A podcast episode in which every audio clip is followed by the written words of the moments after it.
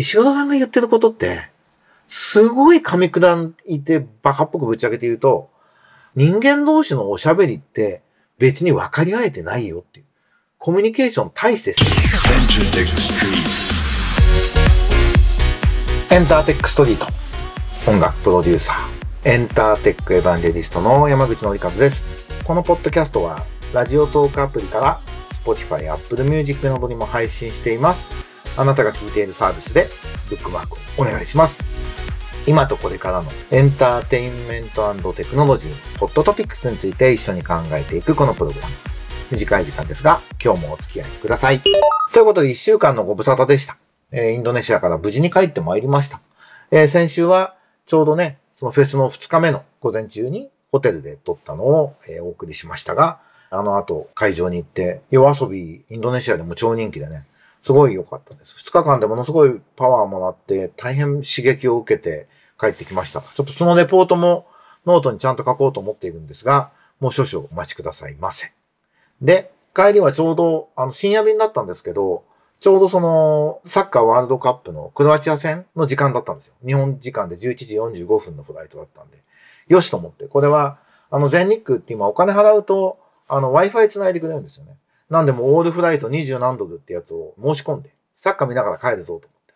アベマが一切映らない、繋がらないっていうね、事件で結局あの、ツイッターで、ハッシュタグでそれを追いながら、あ、1点取った、1点取られた、みたいな。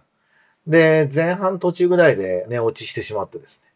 結果は結局日本に着くまで知らないっていう、そんな風に帰ってまいりました。ただ今回、まあちょっとアベマはね、飛行機からは繋がらなかったですけど、やっぱりアベマで見る方がいいっていうね、マルチアングルもあるし、ホンダの解説もいいし、みたいなことで、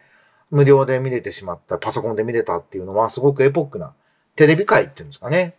テレビという世界において非常にエポックなことで、5年後、10年後を振り返った時に日本は、あのワールドカップが、のアベマが節目だったねってことに多分なるだろうなというふうに思います。まあ日本はね、そのデジタル配信、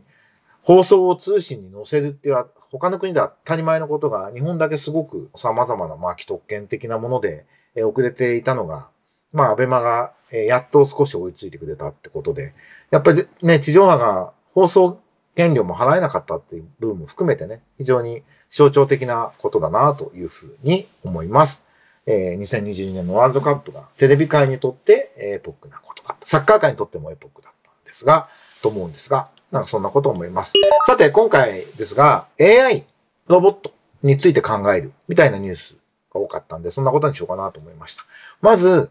テスラが挑む未踏のヒューマノイド、ホンダ超えなるかっていう日経新聞の記事で、あの、イーロン・マスク率いるテスラが二足歩行の人型ロボットを試作機を公開して、3年後から5年後に実用化する見通しを示したと。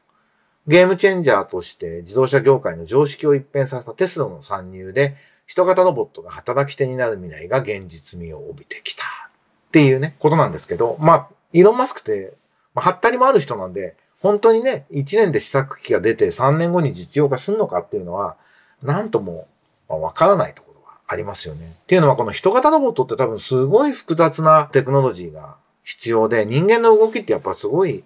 複雑なんで、今の IT が割とやってることっていうのは、単純化が起きてることによってゲームチェンジ起きてるってことだと思うんですよね。電気自動車ってそうじゃないですか。ガソリンってやっぱりすごいたくさんの部品が必要で、すごい緻密な技術が必要で、そのガソリン車っていうもの、内燃機関にハンドルをつけてタイヤをつけて、そこに人が乗っかるっていう自動車というものは安全性含めてすごく大変でしたねと。ところが、もうスマホにタイヤつけて人が乗っかるっていう電気自動車ってまあすごい雑に言うとそういうもんなんで、それはすごく単純化されるんで、えそれまでの自動車の技術を持ってない会社でも、蓄電池が強いとか、いわゆる IT、スマホ的な技術で、え戦えるってことなんですけども、その人型ロボットと、あと実はロケットとかっていうのはそうではなくて、すごい緻密な、あの、ものづくりが必要で、実はそこは日本は得意なところなんじゃないかっていうね、思います。だからイーロン・マスクがどこまで強みを発揮できるのか、お手並み拝見っていう感じかなというふうに思うんですが、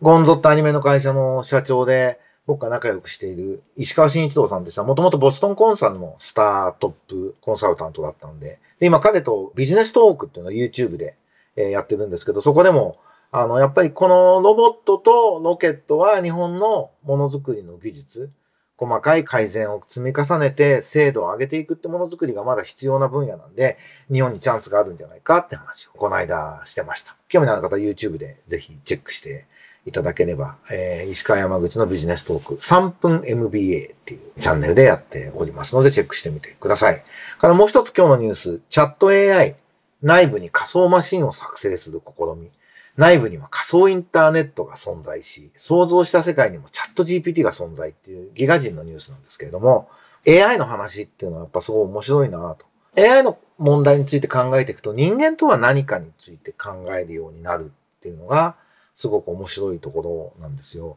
僕あの2017年にサウスバイサウスウエストに石黒博さんっていうね、マツコロイドとかを作った有名な日本のトップのロボット研究家、AI 研究家の方を連れてったんですけど、ちょうど僕ジャパンハウスっていうのをサウスバイサウスウエストで作りましょうって言ってコーファウンダーだったんで、石黒さんをあのゲストスピーカーにして、で、NTT 研究所さんと石黒研究所で実際にその場でアトラクションっていうんですかね、エキジビションっていうのがやって、あの人間とロボットが世間話できますよと。おしゃべりできますよっていう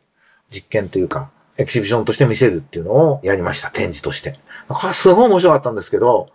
石黒さんが言ってることって、すごい噛み砕いてバカっぽくぶっち上げて言うと、人間同士のおしゃべりって別に分かり合えてないよっていう。コミュニケーション大して成立してないよ。ただ言い合ってるだけだよ。だから AI でもできるよっていう。ほら見てごらん。これ成立してる人間のおしゃべりみたいに見えるでしょっていうエキシビションだったんですよ。超面白いなと思って。この石黒さんって人ちょっとある意味マッドサイエンティスト的だなと思って僕は大好きなんですけど、面白いなというふうに思いました。あの、いずれにしても AI について考えるっていうのは人間について考えるってことになるんですよね。人間みたいにやるってことは、人間みたいを定義しなきゃいけないし、いや、これは人間じゃないって言うとすると、どこからは人間じゃないのかっていうのを定義しなきゃいけないっていうね。まあ今まさに僕らそういうタイミングに、あの、生きてるっていうふうに思います。あの、AI で、あの、クリエイティブやるところでも、 Stable Diffusion とか、 Midjourney とか、注目されてますね。自動で絵を作ってくれる AI。この Stable Diffusion はもしかしたらまさにゲームチェンジな、えサービスになるのかもしれないクオリティ感、パンチあるなというふうに思うので、まだチェックしてない人はぜひチェックしてみて、まあ、ご自分でね、使ってみるのが一番いいと思いますけど、とりあえずいろいろググって、この Stable Diffusion と Midjourney、紹介記事をいくつか読んでみるだけでも絶対やった方がいいと思います。来てるなって感じがします。あの、来てるなって意味では、あの、落合陽一が、どうもシンギュラリティが予定より早まったよって、あと3年ぐらいで来るよってことを言っていて、デジタルネイチャーっていう概念を提唱していて、あの今、ピボットっていうね、新しい動画チャンネル始まったと思うんで、YouTube で落合陽一のシングラリティの話はすごく面白いので、ぜひご覧になることをお勧めします。AI について考えることは哲学の世界、人間とは何かについて考えることであるっていうのが、え今日皆さんに僕はお話ししたいなと思うことです。えあと、ノートに、あの、 JASRAC とあの音楽教室の裁判が終わったんで、もうあんな不毛な裁判やらないで、新しいルールを、今のルールで何が正しいかどっちがどうかって話って、まあ、正直あんま意味なくて、ちゃんと新しいルールを、今の時代に合ったルールを考えていくっていうね、アナログ時代のルールで話し合うことは不毛だよってことを書いて。で、著作権っていうのは音楽家と音楽ファンを真ん中に置いて一から考えるものですってことを言いたくて書いたんですけど、なんていうかあれ、著作権の話って独特だなと思うんですけど、なんですか、著作権中っていうんですかね。これは間違っている、これが正しいみたいなことをツイッターで言う人、大好きな人が結構いるんですよね。僕から見るとすごい重箱の隅をつついてる感じの議論なんですけど、そこでこれが正しいんだって鬼の首取ったようなことを言うの好きな人って結構いらっしゃるんですよね。なの僕はその著作権っていうのは音楽を豊かにするために人間が考えた概念だと思ってるんで、著作権様が偉いんでそれを守らなければなりませんみたいな議論ってすごい違和感があって、まあ、音楽家と音楽ファンを真ん中により良いルールにデジタル化して、クラウドになって、もうマスターと複製とかいう考え方ができなくなって、著作権ってもう機能しなくなってるんで、もう一回ルール決めなし、押しましょうっていうのが、あの一番必要な発想だというふうに思って、そんなことに基づいて、 JASRAC と音楽教室の裁判、どっちが勝ったか負けたか知らんが、どっちにしても不毛だから、こういうことにエネルギーを使うのはやめましょうってことをノートに書いておりますので、ぜひご覧いただければと思います。ということで、今週のエンターテックストリートはこんな感じでまとめようと思いますが、いかがでしたでしょうか？だいぶ寒くなりましたね。風邪など召されませんように。あ、あと、土を喰らうっていう映画今やってて、これすごい映画です。沢田研二さん主役。えーとても良かったです。もう、もしかしたら終わりそうなので、興味のある方はぜひチェックしてみていただくといいと思います。ということで、風邪ひかないように頑張ろうね。また来週お会いしましょう。バイバイ。